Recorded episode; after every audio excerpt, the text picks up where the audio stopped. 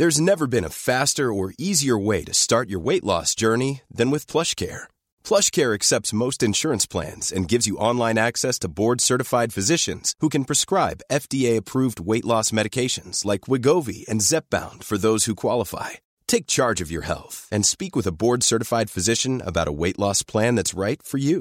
Get started today at plushcare.com slash weight loss. That's plushcare.com slash weight loss. plushcare.com slash weight loss. Hola, yo soy el Dr. Vic y bienvenidos a otro episodio de Medicina Viral.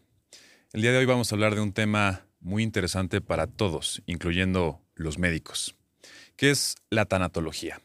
Para esto traje a una invitada de lujo. Ella es Gaby Pérez Islas, es conferencista, es tanatóloga y escritora. ¿Cómo estás, Gaby? Bienvenida. Hola, Vic. Muy contenta de estar aquí contigo. Muchas gracias. Oye, Gaby, eres una de las invitadas que yo más esperaba. Y eso te lo digo sinceramente desde el ámbito personal. Sé que, pues, obviamente para los medios hay ciertos invitados que nos interesan, que van a traer cierto público, pero a mí me interesaba mucho hablar contigo acerca de esto. Muchas gracias. Porque los médicos, en, en donde pues yo estoy, soy parte de toda esta parte de cirugía de traumatología y ortopedia, eh, vemos casos horripilantes, ¿no? Vemos gente que llega a punto de morir, gente que se muere. he visto muertes toda la semana y a veces nos desensibilizamos. Estamos tan acostumbrados a eso, a ver que el paciente muere y tenemos que dar esa noticia. Pero yo siempre he pensado esto. Los médicos no estamos preparados, ni, ni tampoco se nos da como la esta parte de enseñarnos a cómo dar malas noticias, sobre todo en la muerte. Por eso te traje hoy aquí, Gaby. Y espero nos puedas ayudar con ese tema. Es que ese tema es de vital importancia, porque si no te entrenan para dar esas noticias y para poder enfrentar la eventualidad de la muerte, ¿Cómo? ¿Cómo llegas a ese momento sin desbaratarte, sin desmoronarte? Tú dices, nos volvemos a veces como parecieran fríos ante la mirada del paciente, ¿no? Este médico es muy frío, es como muy impersonal, pero Vic es un mecanismo de defensa. Si ustedes no se defienden, si ustedes se mueren un poquito con cada paciente que muere, ¿qué le entregas al siguiente paciente que llega? Tienes que poder defenderte, pero lo malo es que te lo vas guardando y guardando y por eso a veces caen en un síndrome de agotamiento profesional, porque están muy frustrados, porque todo el tiempo, toda la carrera y toda tu ilusión y hasta la vocación primaria que traes para ser médico es para salvar la vida, para conservarla, para dar calidad de vida. Y a veces ni logramos la calidad de vida, caemos en un encarnizamiento terapéutico que hace sufrir a la persona muchísimo tenemos que enfrentar una familia que los vea a ustedes como dioses. Doctor, sálvelo, doctor, por favor, sálvelo. Ay, ¿sabes? O sea, eso es lo que yo quiero, señora, eso es para lo que yo estudié. Voy a poner todo lo que esté en mí, pero eres humano y en ti no está salvar a nadie, como en ustedes tampoco está el matar a nadie. Pueden haber errores, puede haber iatrogenias, por supuesto que sí, pero no era la voluntad. Jamás he conocido un caso de un médico que era su voluntad que el paciente muriera. Creo que sí, hay que aprender a aceptar que la muerte es un proceso natural y es un proceso del cual todos los seres vivos pues vamos a llegar, vamos, vamos, a llegar a ese momento, ¿no? Eh, nosotros nos enseñan en la carrera de medicina que la muerte es nuestro enemigo. La muerte es el antagónico de todo lo que hacemos todos los días en quirófano, en la sala de urgencias, en la sala de hospitalización. Eh, nos dicen, no, nosotros preservamos la vida, vamos por la vida, traemos vidas humanas y prolongamos la vida. Incluso en mis conferencias yo te lo digo, a mí me encanta decir que soy médico porque ayudo a preservar la vida para que la gente viva sus momentos y esos momentos que tal vez no podría vivir si por alguna enfermedad como la diabetes, hipertensión o algún accidente no los dejaría vivir después. Pero ahora que hablamos de la muerte, al final pues todos nos vamos a morir. Claro, pero me gusta lo que dices en tus conferencias. Preservar es correcto, prolongar no. Ahí es donde entra una palabrita pequeña, pero de dimensiones enormes, que se llama ego. Una vez en redes sociales vi a un médico que se estaba poniendo su bata y dijo, aquí me estoy poniendo mi capa de superhéroe. Yo dije, ouch, ouch. La bata blanca es un compromiso, no es una capa de superhéroe y no te da superpoderes, para nada tú eres un instrumento de la vida, si esa vida se va a salvar y tú, tú eres ese instrumento para que la vida pues siga, para que tenga calidad de vida, pero si esa persona iba a morir, aunque tú seas el mejor médico del mundo, esa persona va a morir. Y, por ejemplo, en el COVID que me decían muchos de mis usuarios, es que en tanatología, como yo no soy médico, yo no puedo decirles pacientes, yo les digo usuarios. Suena muy feo, ya sé que suena telefonía celular, pero siempre soy muy respetuosa de no usurpar un lugar que no me corresponde. No soy médico, creo que si no hubiera sido tanatóloga, hubiera sido médico forense. Interesante. Hubiera sido mi, mi segunda opción. Wow. Pero elegí tanatología. Entonces, eh, en mis usuarios me dicen, por ejemplo, ¿no? Es que eh, el médico me prometió, el médico me dijo, el médico como si fuera la última palabra y hay una gran responsabilidad en el médico, pero el médico tiene mucho estrés por lo mismo, porque toda la, la, híjole, voy a decir hasta una palabra fuerte, pero toda la fe de la familia del paciente y del paciente está en ti. Y ningún humano puede con eso puede con la confianza. Ojalá que todos tus pacientes te tengan confianza, pero no te tengan fe. Porque nunca vas a decepcionar a alguien que confía que vas a hacer lo mejor que puedes.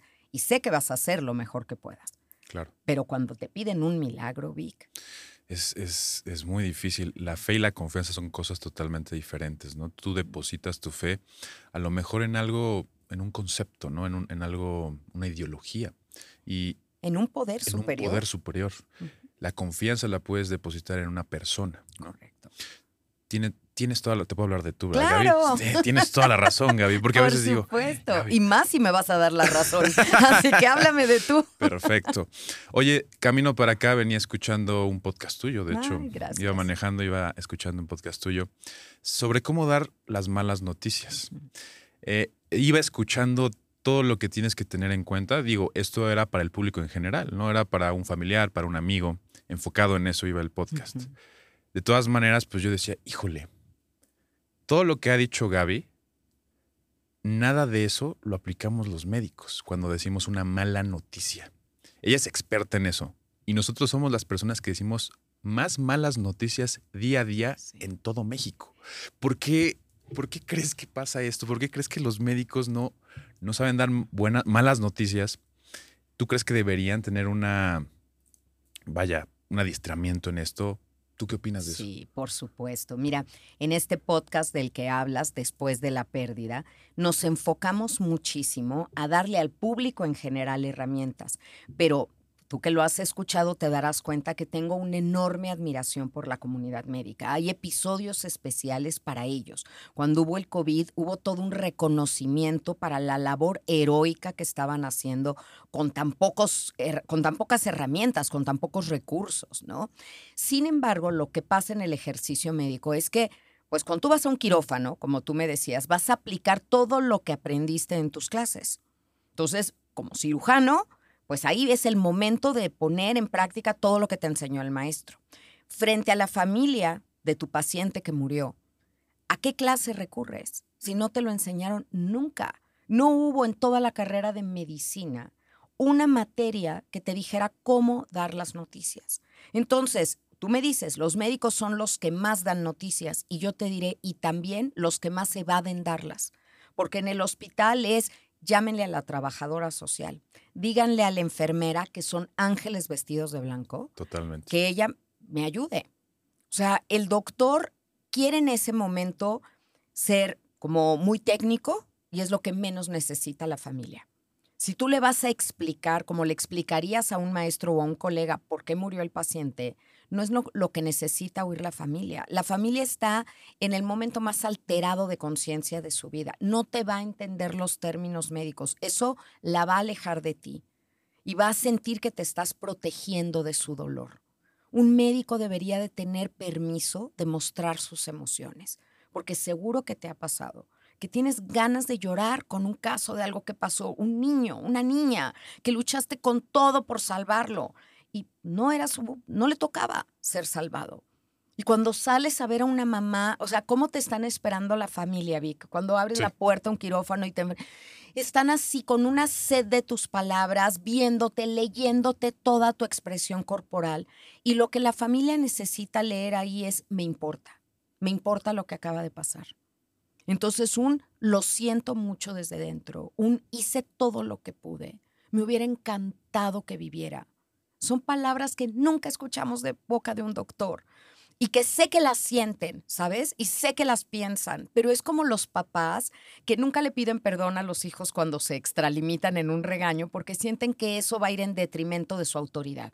Sí. Entonces, la investidura de médico te hace así como, me tengo que ver muy técnico, me tengo que ver eh, pues muy claro en el por qué y tengo que evitar una demanda, que también es un punto. ¿Qué es lo que más enfocan, no? Sí. Entonces, cuando te defiendes, no te conectas. Y lo único que la otra persona quiere es saber que para ti no era el paciente de la, cámara, de la cama 325. Era su papá. Era don José. Era Clara. ¿No? Era una persona y que lo viste así como un paciente. Es que la medicina, Víctor, eh, se nos perdió, y lo quiero decir con respeto, en los últimos 100 años. Antes era tu médico al que ibas a consulta, era un poco el psicólogo, el amigo de la familia, lo ibas a ver para todo. Todas las familias tenían su médico de cabecera.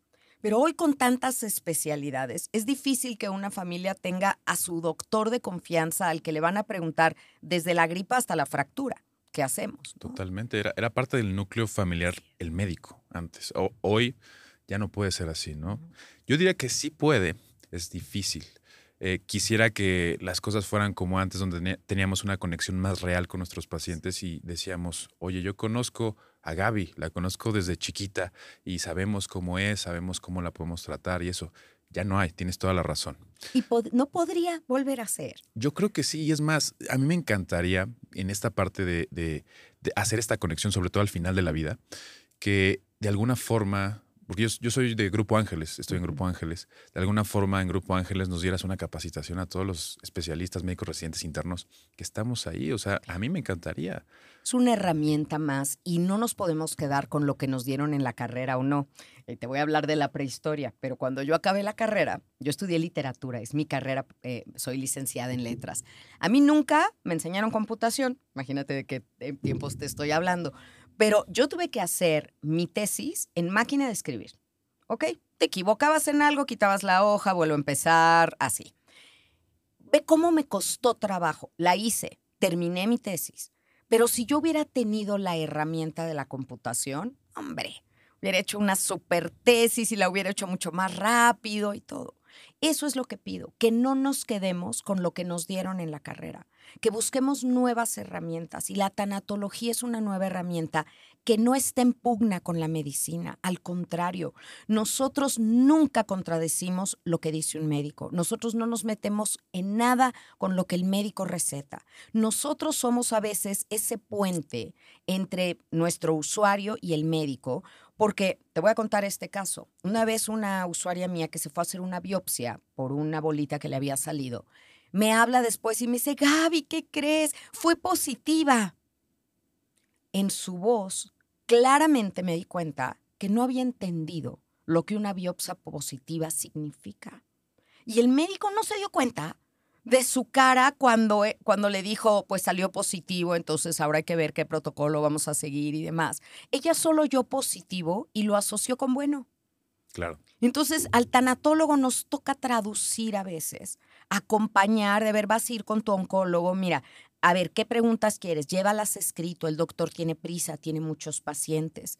Entonces, no cuando entres, entres nervioso y nada más escuches y luego cuando tu familia te diga, ¿qué te dijo el doctor? Pues no sé, no me acuerdo. Toma nota, haz las preguntas que quieres hacer, eso nos toca a nosotros ser ese puente, pero nunca estamos en contra de un médico ni de una decisión. Somos parte de su equipo interdisciplinario. Úsenos, úsenos para poder trabajar ese dolor y sobre todo acérquense también a nosotros para que ustedes tengan más herramientas, porque a mí en lo personal me preocupan los doctores.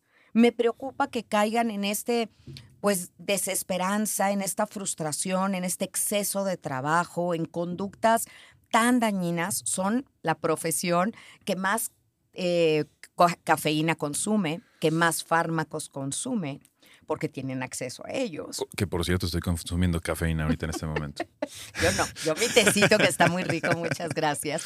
Pero bueno, todos los excesos es lo que me preocupa, ¿no? Ojalá todos los médicos de verdad fueran como las personas creen que los viernes solo se dedican a jugar golf. No todos es así. O sea, tú piensa en un médico de pues el Seguro Social que está dando su consulta a través de una mesa, que está perdiendo él lo principal que es el contacto, tocar al paciente. Hay consultas enteras en las que solo es frente a una computadora, un interrogatorio, ni te toco, la enfermera te tomó la presión y todo. Yo me dedico a hablar. Un médico así se frustra. No estudió tanto para eso. No, y ver la consulta en 10 minutos y este tipo de desconexión. me encanta esta parte en la que podríamos integrar a la tanatología más de la mano, ¿no? Hacer una conexión más grande con nuestros pacientes. Yo sí creo que debe reformarse esa parte, sobre todo en la parte educativa, y en la formación del médico para que en un futuro podamos tener una mejor conexión con nuestros, nuestros pacientes. ¿Sabes cómo me di cuenta que muchos médicos eh, no tienen esa parte de conexión? Y yo lo veía desde antes, pero me tuvo que pasar a mí personalmente como paciente para darme cuenta. Qué triste, ¿no? no, pero qué padre que capitalizaste a tu favor una experiencia dolorosa. Que soltaste hoy la anécdota, pero te quedas con el aprendizaje. Me, ayudó a aprender más una, una, experiencia como paciente. Imagínate, en 2020 mi papá él era internista y cardiólogo, me trataba pacientes con COVID-19. Era mi héroe. Yo, pues obviamente soy médico por él. Eh, en esta etapa donde empezaba apenas en, más o menos en abril, mayo, donde todavía el COVID empezaba a llegar a México, ¿no? Ya había los primeros casos y la gente no sabía qué hacer. Los médicos decían, oye, los pacientes se nos están muriendo en 10 días, los intubamos y se mueren. Tú recordas perfectamente esa, esa época, ¿no? Yo creo que fue una locura y ahorita me contarás cómo fue, porque también cambió todas las reglas, ¿no?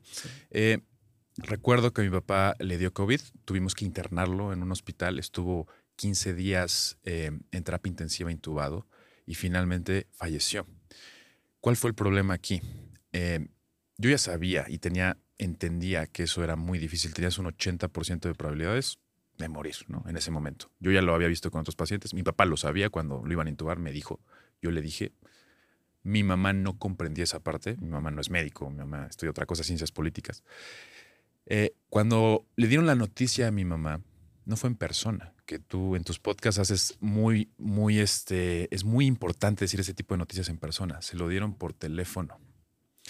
Y se lo dieron precisamente como lo dices tú, que explican, el paciente cayó en falla renal, el paciente cayó en insuficiencia respiratoria, tuvimos que hacer maniobras de resucitación cardiopulmonar y finalmente murió. Yo lo estaba escuchando en, el altavoz, recuerda ese momento, ese día. Mi mamá lo escuchó y no, no entendía qué estaba pasando. Yo ya sabía, pues ya falleció mi papá mi mamá lo escuchaba y no entendía. Y estaba muy ansiosa, muy confundida.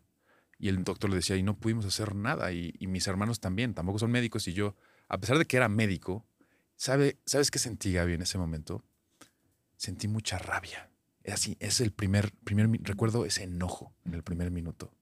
Y no tanto por la enfermedad, no puedes hacer nada sino todo el conjunto de cosas aunado a la persona que digo, no tiene la culpa, la persona que comunicó la noticia de esa manera en el teléfono. Y, es y era un hospital, ¿sabes? Un hospital privado, no diría Y te voy a decir algo. Bueno, primero te agradezco esta confianza y el compartirme esto tan personal porque sé que me lo dices y lo estás viviendo otra vez. O sea, lo veo en tus ojitos, lo veo en tu cara, que estás yéndote a ese momento en el que estaban recibiendo una noticia, que la persona que la da desde el otro lado del teléfono tiene que estar consciente que la noticia que va a dar, para ella es una noticia, para el otro lado de la línea es algo que va a cambiar la vida de una familia. Entonces, estoy entrando a un templo, a un templo que es el dolor y se tiene uno que quitar los zapatos para entrar al templo del dolor de alguien. Y tienes que hacerlo con el mayor respeto. Y te voy a decir, todo eso que me estás diciendo fueron consideraciones que tuvieron porque tu papá era médico, porque la mayoría de mis usuarios que estaban en espera de esa llamada les hablaban y les decían, puede venir, traigas el acta de nacimiento y no sé qué. Ni siquiera les decían que habían muerto, nada más que ya todo el mundo sabía que cuando te hablaban del hospital para pedir el acta de nacimiento es porque ya había fallecido. O le decían, eh, su paciente ya falleció, presentes en la oficina. Ni un lo siento, ni un nada. Y claro que te quedas confundido. Lo que le estaba pasando a tu mami en ese momento se llama negación y es un mecanismo de defensa, es la primera etapa en el proceso de duelo. Tu cerebro se acolchona para no entender porque es eso o me caigo desmayada aquí del shock. Sí. ¿Sabes? Entonces, prefiero, como no entiendo, no puede ser. Y seguro se volteó contigo para decir, ¿qué está pasando? Me dijo, ¿se murió? Me preguntó a mí yo ya había, todos escuchamos eso y entendimos eso, pero mi mamá me tuvo que preguntar dos veces, ¿se murió? Porque tú eras el médico. Y ves, ves el peso, me, ahí me estás entendiendo perfecto. Como todos los profesionistas de la salud tienen un peso porque su familia confía en ellos, así como voy a poner este paralelo como las familias que tienen un hijo sacerdote. Claro. ¿No? Entonces, como tienen un hijo sacerdote, pues sienten que ya tienen como un poquito de anuencias, ya tienen un piecito en el cielo, ya están abonando ahí porque pues ya tienen un hijo sacerdote. Aquí tener un hijo médico es wow, ¿no? Es como tú dime, ¿verdad que están equivocados? Esto no puede ser, tú tradúceme. Y tu frustración, tú te conectaste primero al enojo porque eso también tiene que ver con el temperamento. También te defendiste de sentir. Y tú funcionas más porque el, enojo es energético y la tristeza es lánguida. Y tú rara vez seguro te permites ser lánguido y no hacer. Eres un hacedor, eres un médico. Entonces te enojaste en ese momento. Pero hoy que lo recuerdas con dolor, también entiendes que la señorita que llamó hizo lo, o el doctor que llamó hizo lo mejor que pudo con los recursos que tenía y las circunstancias en las que estaba. Aquí no se trata de juzgar a nadie, se trata de capacitar para dar mayores herramientas para que lo podamos hacer mejor, aunque en ese momento bajo una pandemia no era una llamada la que tenían que hacer, tenían una lista de 100 teléfonos a los que tenían que comunicarse en el mejor de los casos. Entonces, entendemos la premura, entendemos las circunstancias especiales, pero Víctor Frank, un psiquiatra maravilloso que escribió este libro del hombre en busca de sentido donde narra su experiencia en el campo de concentración. Víctor Frank decía, la humanidad no puede dividirse entre judíos y católicos, no puede dividirse entre heterosexuales y homosexuales. La humanidad se divide entre personas decentes e indecentes. Y tenemos que procurar, tengamos la profesión que tengamos, de ser decentes. Eso es lo primero que estamos buscando. Ser decentes. Nos equivocaremos, cometeremos errores, lastimaremos a las personas, pero que sea desde no querer hacerlo, con, con integridad. Y esto, este aprendizaje que tú tuviste, y si fuera yo la, la, persona que estoy del otro lado del teléfono, y si fuera yo la persona que está en la cama, y si fuera yo la persona que estoy afuera, o fuera mi mamá la que está afuera en una sala de espera de noticias porque el internado soy yo, ¿cómo me gustaría que ella fuera tratada? Total, esa es, una gran reflexión y no, lo había visto desde ese punto de vista. Y, gracias por compartirme tu opinión, porque es, es, muy eh, nutritivo para mí escuchar eso. Y, te, lo, te lo agradezco, Gaby. Eh, pasando a otro tema, em, a los seres humanos en general, a los médicos, a muchas personas, nos llama mucho la atención lo que pasa cuando nos morimos. ¿no? A todos. Yo creo que decimos, pues, ¿qué va a pasar? ¿no? ¿Qué es lo que pasa? No es lo que queremos saber. Yo creo, como tú dices, parte del ego, ¿no? También esta parte entra un poco el ego, querer eh, saber y querer estar seguros de lo que vamos a experimentar después de morir y querer saber que nuestros familiares van a estar bien, pero es para nosotros, no es para ellos, ¿no? Como tú lo dices en, varios, en varios podcasts. Em, hay, un, hay una cosa que hacían en los, cuando inventaron los rayos X en el siglo XIX. Em, este Wilhelm Conrad los inventó y empezaron a tomar radiografías de todo, ¿no? De los huesos, de miles de cosas tomaban radiografías para todo. No sabían los riesgos que conllevaba tomar tanta radiación ¿no? constante. Que después, Ahí está Madame Curie. Curie, por su ejemplo. esposo para. Que después desarrollaron cáncer, ¿no? Claro. No lo sabían. Pero en el afán de encontrar qué pasaba después de la muerte, incluso a pacientes terminales, cuando sabían que probablemente iban a morir, les tomaban radiografías para ver si se podía ver algo que saliera del cuerpo. Todo este tipo de cosas. Incluso hay estudios científicos tan, tan extraños y tan que uno diría, qué ridiculez, que decían, ¿has escuchado hablar de estas experiencias fuera del cuerpo cuando te estás muriendo, que ves tu propio cuerpo? ¿no? Mucha gente relata eso, que ve su propio cuerpo en, en la habitación donde está y dice, oye, es que yo me vi. Y querían probar si esto era real o era una alucinación, ¿no? Era una parte del cerebro. Y incluso pegaban hojas con cosas escritas que no le decían al paciente terminal, las pegaban boca arriba en el techo y decían, si el paciente llegara a regresar y que sí vio su propio cuerpo, tendría que leer esa hoja. Imagínate a ese nivel, no lo sé si se podría decir, este, no sé, ya nos pasamos de la línea para saber qué es lo que pasa después de la muerte.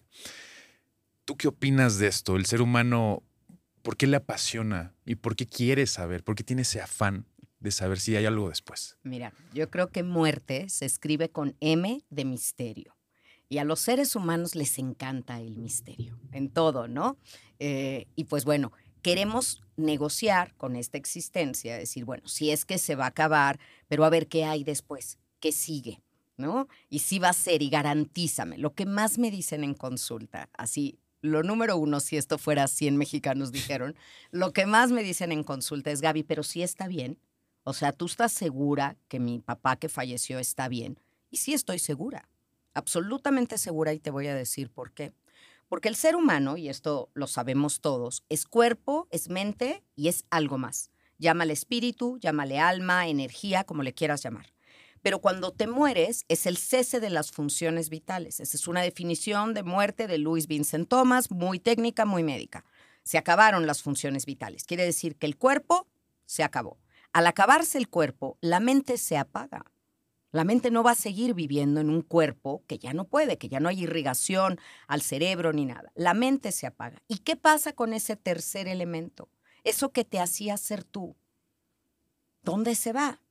Pues eso es lo que las personas que tenemos fe decimos en una última exhalación, se va y se va a otra dimensión, a otro plano, a otra vida, donde no te vas a llevar el cuerpo y no te vas a llevar la mente. ¿Cómo sé que alguien está bien cuando murió? Porque ya no tiene cuerpo que delata, que latoso es el cuerpo, ubica, al cuerpo le da hambre, le dan ganas, le da sed, le da frío, le da calor, le pasan cosas. Y la mente, ¿cómo nos atormenta la mente? La mente es la hiperpensadora, el hámster que no para y entonces se va al futuro y te da angustia y se va al pasado y te da depresión. Uy, qué paz, se apagó la mente.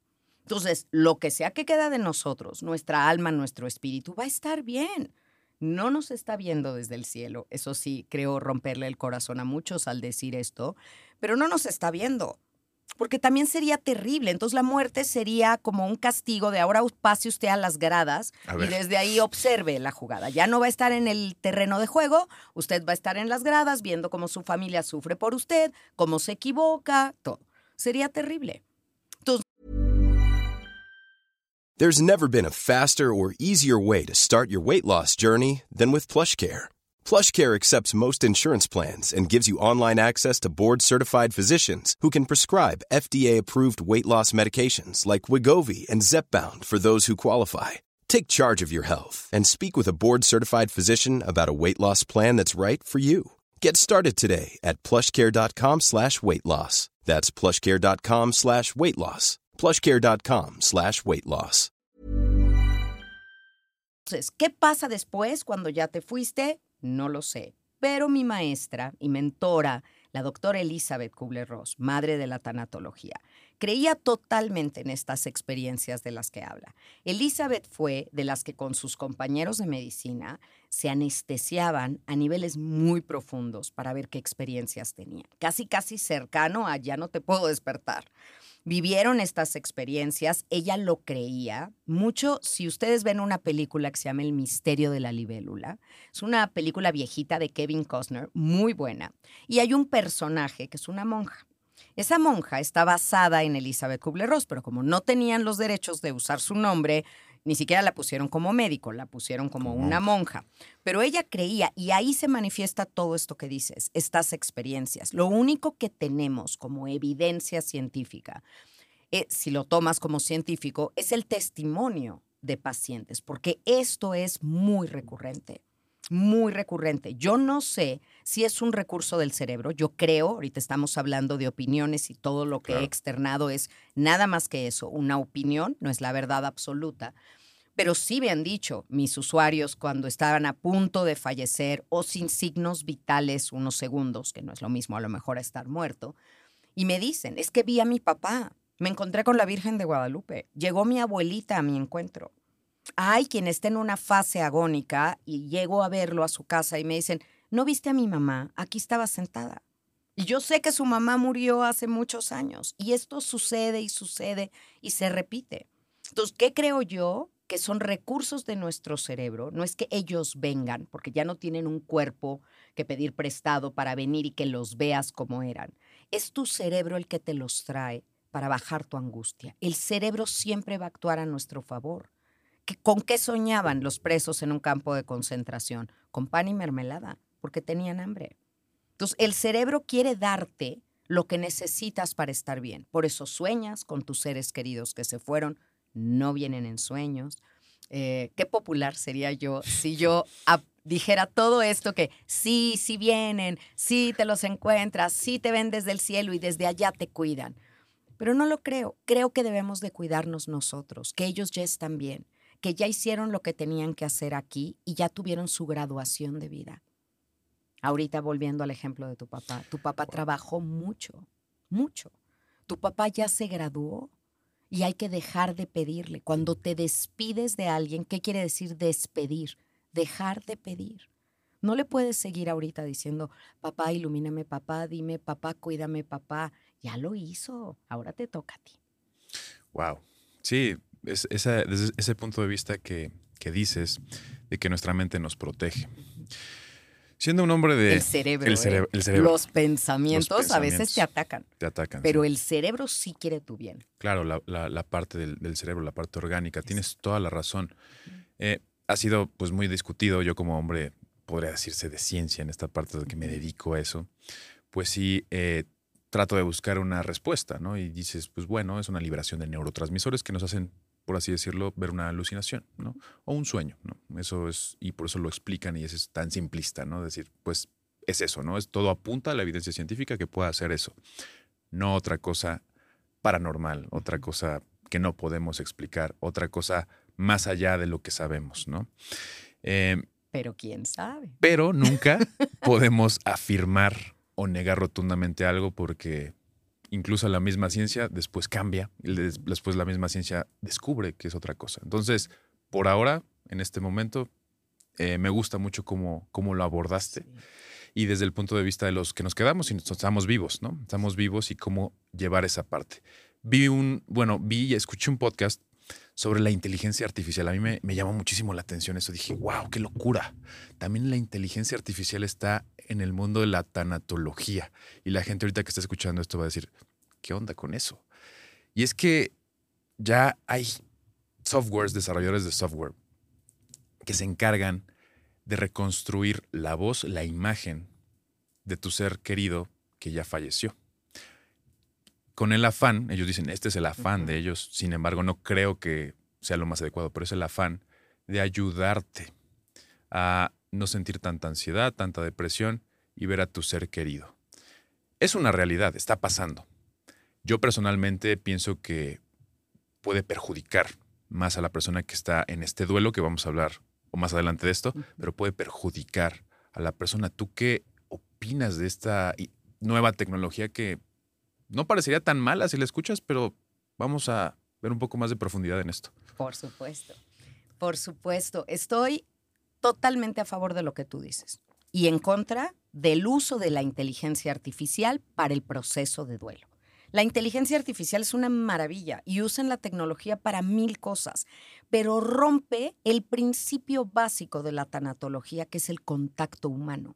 Nada va a sustituir eso. Y entonces te pueden crear un holograma de tu mamá y puedes verla y puedes escucharla, pero es una reproducción, no es ella. Nunca será ella. Y las personas que necesitan que les proyecten esto para poderse despedir, para poder cerrar no es real. O sea, lo que te va a contestar esta inteligencia artificial está basado en otras respuestas que dio tu mamá, en grabaciones de su voz, en un estudio, pero no es tu mamá respondiéndote. Y me parece hasta cruel. Yo vi las mismas escenas que tú y una mujer en Japón que se había muerto su hijo y entonces le hicieron un holograma de su hijo para que ella pudiera despedirse. ¿Y qué es lo que más quisiera una madre? Abrazar a su hijo. Claro. ¿Cómo abrazas eso? ¿Cómo abrazas algo que es aire y que no es? Tenemos, en lugar de negociar para prolongar esto, y, ahí voy a meter una palabra que es control. El ser humano quiere controlar a la muerte y quiere que sea, no me diste tiempo de despedirme, espérame, me voy a despedir y luego se muere. Va a ser como yo digo, va a ser cuando yo digo. Y al contrario, la muerte es lo que nos mantiene humildes a todos, porque sabemos que no tenemos la muerte que nos merecemos, tenemos la muerte que nos tocó, y que a pesar de que sabemos que vamos a morir, no sabemos cuándo. Así que hay que vivir despedido y no necesitar de toda una infraestructura para después recrear a la persona y decirle cuánto la quiero. Díselo hoy, todos los que nos están escuchando, hoy díganle a la persona que la quieren. Si tienen un perdón que dar, denlo de una vez. Si tienen una disculpa que pedir, denla de una vez. No estén esperando eso. A mí me parece que es un poquito esquizofrenizante estas tecnologías usadas en el duelo. Para otras cosas, maravilloso. Les ahorrarán mucho trabajo y muchas cosas, pero en el duelo no quiero que me ahorren el trabajo, quiero pasar a través del dolor para salir de él fortalecido. Y tengo que poder cerrar y despedirme sin la persona. Y te voy a hacer una comparación que puede parecer superficial, pero hay unos aparatitos que venden para que cuando tú no estés en tu casa, de ahí sale tu voz y llama a tu perro, ¿no? Fido, Fido, ven. Y entonces le avienta una galleta a Fido el aparatito. Pobre Fido, porque Fido te oye, pero no te huele. Entonces el cerebro de Fido dice, ¿qué me está pasando? ¿Dónde está mi teniente? Porque lo oigo, pero no lo huelo. No lo veo y me avienta una galleta. Es locura. Claro, como tiene la galleta, al perro finalmente no le preocupa de más. Pero los seres humanos, simplemente yo que tengo un hijo que vive fuera, puedo mandarme muchos WhatsApps con él y lo que sea. Cuando hacemos una videollamada y lo veo, ya lo quiero abrazar.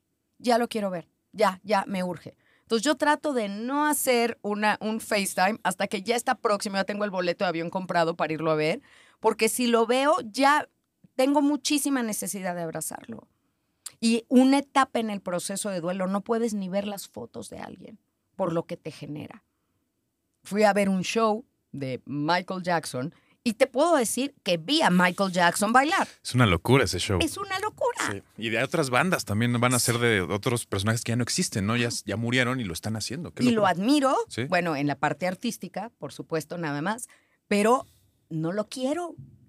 No es lo mismo ver a alguien que, wow, volvió a cantar para mí, lo vi bailar, hizo el moonwalk para atrás, increíble ahí está mi mamá. O sea, sería muy, muy impresionante. Creo que desconcertaría al cerebro y lejos de ayudar en un proceso de duelo, yo creo que te confundiría y te haría una vez más caer en esta soberbia de ven para acá, porque yo quiero que estés aquí porque ahorita me quiero despedir. A mí me faltó decirte, a mí me faltó escuchar. Entonces, prográmamelo para que me diga que me quiere. Prográmamelo para que diga que soy un buen hijo, porque es lo que necesito oír. Qué egoísta, ¿no? Si lo vemos desde ese punto de vista, es egoísmo total. No nos damos cuenta, una persona que está sufriendo, a lo mejor eh, su mente no es la más clara, ¿no? Y por eso a lo mejor tiene esa necesidad, ¿no? De, y es pues sí, es egoísmo. Es, yo entiendo, yo entiendo al doliente. El doliente dice, daría todo lo que tengo por volver a tenerlo un minuto aquí conmigo y poderlo abrazar. Yo también, yo también. Amaría tener a mi mamá ahorita aquí conmigo y poderla abrazar, pero a mi mamá. Eso no se puede. Eso no se puede. No se puede. Gracias por decirlo así de claro. Eso no se puede y que no te lo vendan ni con caracoles, ni con cartas, ni leyéndote el café, ni poniéndote inteligencia artificial no se puede, ya se fue, confía que está bien. Amar es querer el bien de la otra persona y la otra persona ya está bien. Ahora, ¿cómo honra su memoria?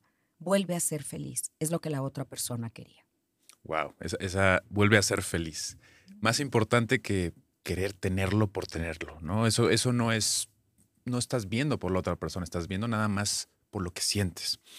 Eh, sí, pues esta tecnología, pues me imagino que la van a vender así, ¿no? Van a venderla como, oye, te vamos a ayudar en este proceso, cuando realmente pienso, y esto lo digo sinceramente, va a perjudicar y va a hacer daños muy grandes a las personas que no van a estar conectadas con la realidad. La realidad es muy importante y a veces la, tecnología nos viene a ayudar en muchas cosas. En la, en la, medicina nos ayuda en muchas cosas. Claro, bienvenida sea. Los robots que operan con nosotros, la perfección con la que puede salir una cirugía. Pero y en esta parte más espiritual, más emocional, creo que hay que estudiar más este tipo de cosas antes de meterlas de lleno. Y estoy totalmente de acuerdo contigo en, en ese aspecto. Gaby, explícame, sé que siempre que te invitan, eh, hablas al principio de esto, pero ahorita que ya vamos un poco más metidos en la plática, explícame toda esta parte del duelo, el duelo en una pérdida, eh, a grandes rasgos para que la gente entienda las fases por las que pasamos y más o menos qué tenemos que trabajar, ¿no? Pero explícame. Y lo primero que tengo que decir es que no es un mapa, ¿eh? Y no es obligatorio ni en ese orden, porque estas fases creadas por la doctora Elizabeth Kubler-Ross, digo que ella fue adelantadísima a su época, para mí la mujer más influyente del siglo XX. Pero ella dijo, se pasa por estas etapas, no necesariamente por todas, no necesariamente en ese orden y no solo una vez. El duelo se parece más a un plato de espagueti que a un mapa bien trazado o una línea recta. Vas y vienes, te regresas, entonces, ¿cuáles son estas etapas? Normalmente, primero es la negación, aunque ya vimos que alguien se puede conectar directamente a la rabia primero, pero primero es la negación, el shock inicial de la noticia, es no puede ser, no es cierto, no me lo creo. Acuérdate que primero entendemos aquí y luego en la cabeza y luego entendemos en el corazón. Y aunque de la cabeza al corazón hay 30, 40 centímetros, se toma mucho tiempo recorrer esa distancia para que entendamos aquí que alguien ya no está, ese es el proceso en el que vamos a acomodar las emociones. Primero lo negamos y hacemos cosas como pararte a comprar en el carrito de quesos el queso que le gustaba y llegas a la casa, ay, pero si ya no está. regresar de un viaje y le voy a hablar a mi mamá para avisarle que ya llegué, ya no está. O sea, nuestra mente se va al hábito, a la costumbre y, y niega lo ocurrido. Cuando me doy cuenta que sí ocurrió, me enojo. Y es una rabia furiosa porque yo, porque a mí, porque no a otro, porque mi papá que era tan bueno. A ver, o sea, no entendemos, no entendemos y nos preguntamos por qué. El enojo es, pues, cuestionarte todo, porque nos volvemos niños en la pérdida.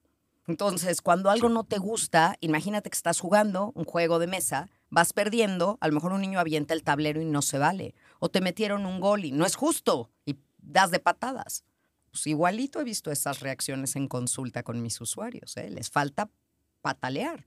¿Pero por qué? ¿Por qué? Si era muy joven. ¿Y quién te ha dicho que solo se mueren los viejos? Pero si le faltaba mucho por hacer, ¿quién te ha dicho que solo se muere alguien cuando ya acabó su misión? O sea, cuando ya acabó lo que quería hacer. Eh, es, eh, nos negamos a todo como si nos hubieran transado, Vic. Y nadie nos transó, porque creo que el saber que somos mortales nos fue anunciado desde el primer día, solo que no nos lo creemos. Después viene la negociación.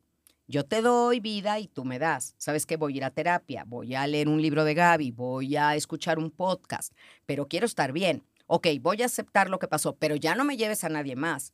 O sea, estamos, ahí es donde prometemos ir a misa, nos ponemos a dieta, hacemos ejercicio, todas estas negociaciones. Piénsalo en un paciente tuyo, cuando le dan un diagnóstico es el momento en el que voy a cambiar, ahora sí voy a comer sano, voy a hacer ejercicio, ya no voy a tomar alcohol. Estamos en un toma y daca con la vida, ¿de acuerdo? Y luego viene la depresión. Es una depresión reactiva reacciono con depresión porque perdí al objeto de mi afecto. Los tanatólogos no entramos nunca con depresión química ni crónica porque ese es ámbito de la psiquiatría. Nosotros no entramos ahí. Pero entra un ya para qué. ¿Qué sentido tiene? Perdemos el sentido de la vida. Y finalmente llegamos a la aceptación. Y la aceptación no es que te guste lo que pasó, sino que entiendes que sí pasó y que ya pasó, que tienes que recoger los pedazos de tu vida y seguir adelante.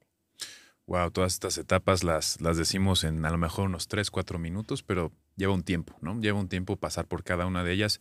Cada una tiene su proceso y qué mejor llevarla de la mano con alguien que es experto, ¿no? Antes no, no existía esto, ¿no? Es, a mí se me hace genial, se me hace genial, ¿no? Yo me imagino que en la Edad Media cuando alguien perdía algo, perdía a alguien, ¿cómo le hacía, no? Solamente, simplemente tenía que pasarlo por sí solo, esta parte. Lo, lo, lo increíble ahora sí, hablando de la tecnología, hablando de los avances, hablando de los estudios, es esto, ¿no? La tanatología ahora nos acompaña en este proceso para volver a vivir, ¿no? Nuestra vida normal. Y es algo que a mí me encanta, como, como médico, como, como ser humano, como persona, me, me apasiona.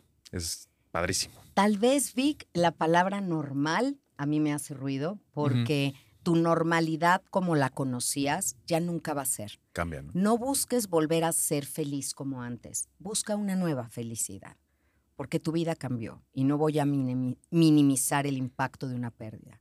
Sí. Cambió, pero esta nueva vida también puede ser feliz. Creo que sí. Ahí no te voy a discutir, creo que sí tienes razón. No puedes volver a ser feliz como lo eras antes, más bien es una felicidad diferente, ¿no? Un, camino diferente. Entender lo que ahora va a ser diferente todo. Correcto. Ahora vamos a cambiar un poco de tema, un poco más, pues no, no, no triste, porque todo esto lo podrían decir como que es triste la muerte, pero más impactante, que es el suicidio. El suicidio es un problema de salud pública que hace a lo mejor unos 30 años no estaba tan bien estudiado, no era tan frecuente, a lo mejor más bien no, era, mm, no estaba tan reportado, ¿no? pero es una parte que sigue pasando y está aumentando, cada vez más está aumentando. Muchas eh, personas que estudian bioestadística dicen, ah, pues hay más suicidios porque se reportan más suicidios, ¿no? Antes era el mismo número de suicidios. La verdad es que no. La verdad es que aumentan los índices de depresión mayor, los suicidios están en aumento. Cuando llega una persona contigo eh, y, te habla sobre el suicidio de un familiar, es una cosa totalmente diferente a la, a la muerte por una enfermedad, tal vez a la muerte por un accidente. El suicidio es autoinfligido, o sea, las personas quieren su muerte. Y es otro, otra manera de ver las cosas ¿Cómo es? Cuéntame un poco de eso. Sí.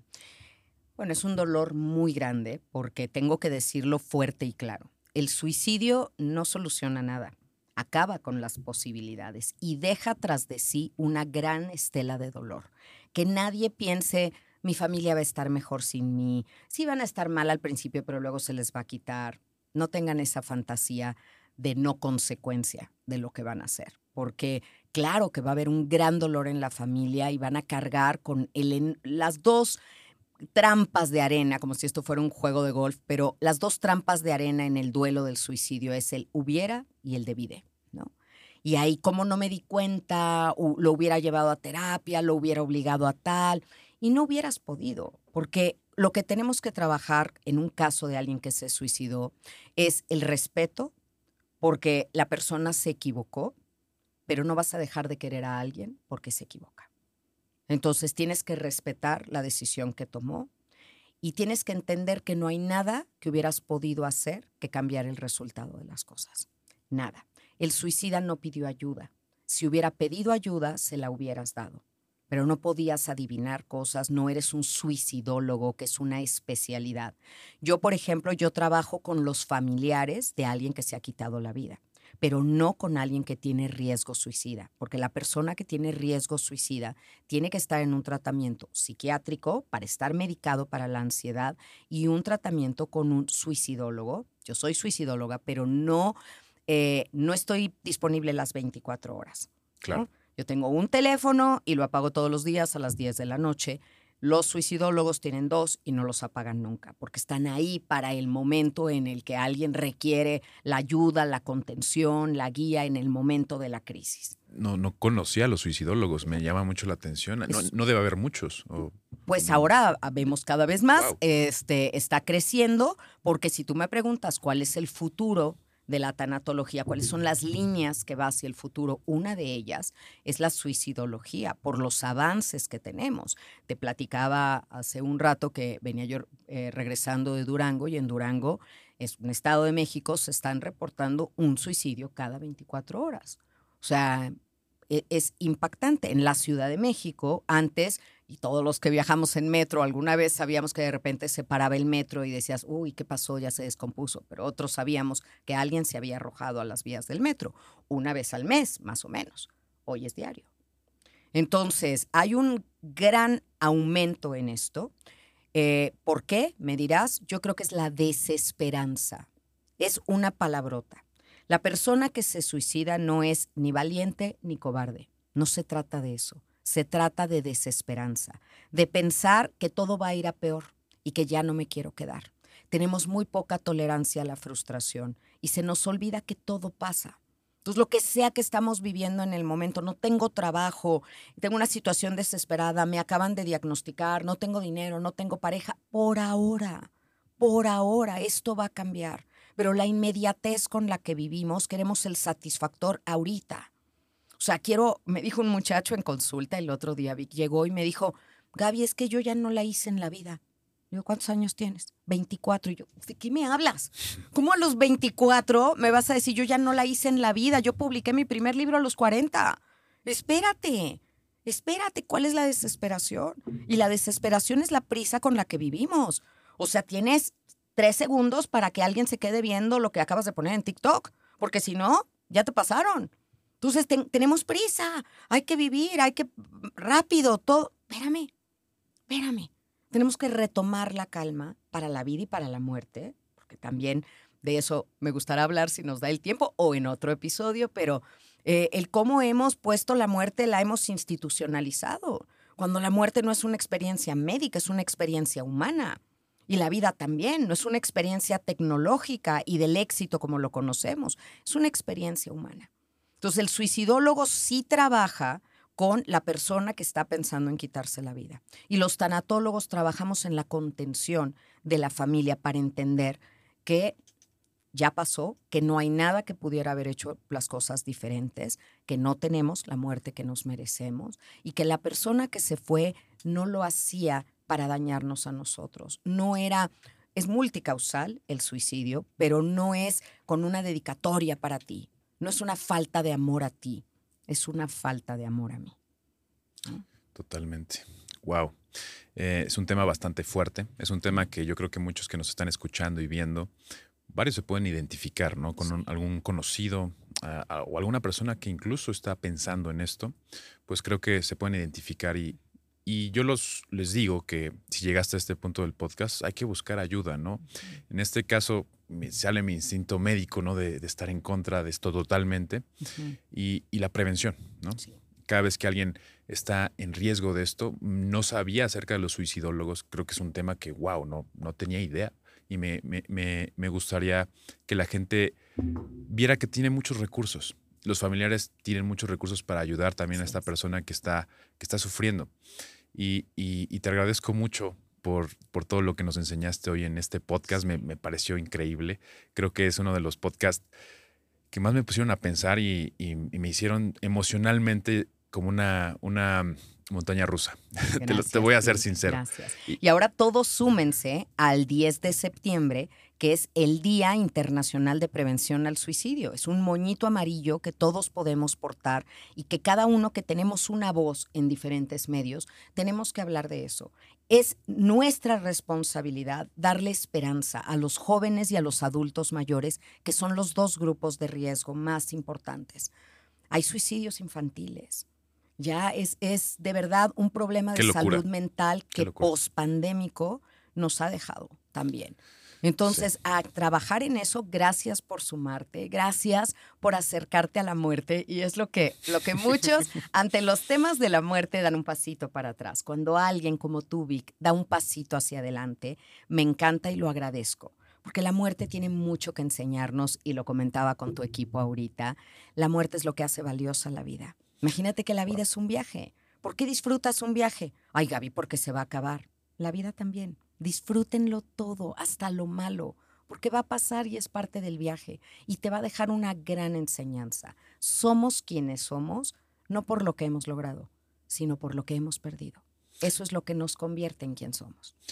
es, ese es un sentido muy bonito y me, me, encanta decirlo. Digo, en esto reflexiono en algo y digo, los tanatólogos nos ayudan a apreciar la vida. Más que, sin, obviamente nos ayudan a conllevar la muerte de nuestros seres queridos, pero apreciar la vida. Y es algo que no lo había reflexionado hasta este momento. Y nos ayudan a, estar felices con lo que tenemos y a vivir el momento ahora. Gracias, Gaby, de verdad. Eh, voy a leer tu libro, Elige no tener miedo, de Gaby Pérez, Pérez Islas, perdóname, Gaby Pérez Islas. Eh, gracias por el libro, lo voy a leer.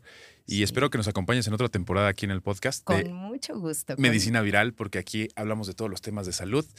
Y algo que quieras decirle a nuestros seguidores, a nuestros eh, eh, oyentes. Pues invitarlos a que sigan el podcast hermano, que es Después de la Pérdida. Ahí los espero también. Me encuentran como Gaby Tanatóloga en todas las redes sociales.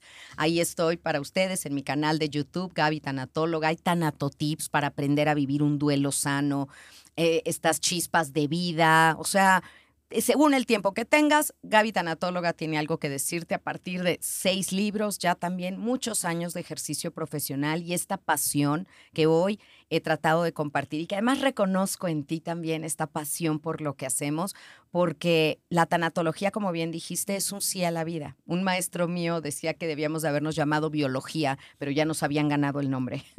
Entonces nos quedamos con tanatología. Wow, me encanta Gaby. Gracias por esto y sabiendo que pues todos vamos a morir y la muerte es parte de la vida, hay que disfrutarla, ¿no? Yo soy el doctor Vic, ella es Gaby, Gaby Pérez Islas y esto fue Medicina Viral. Nos vemos en el próximo episodio.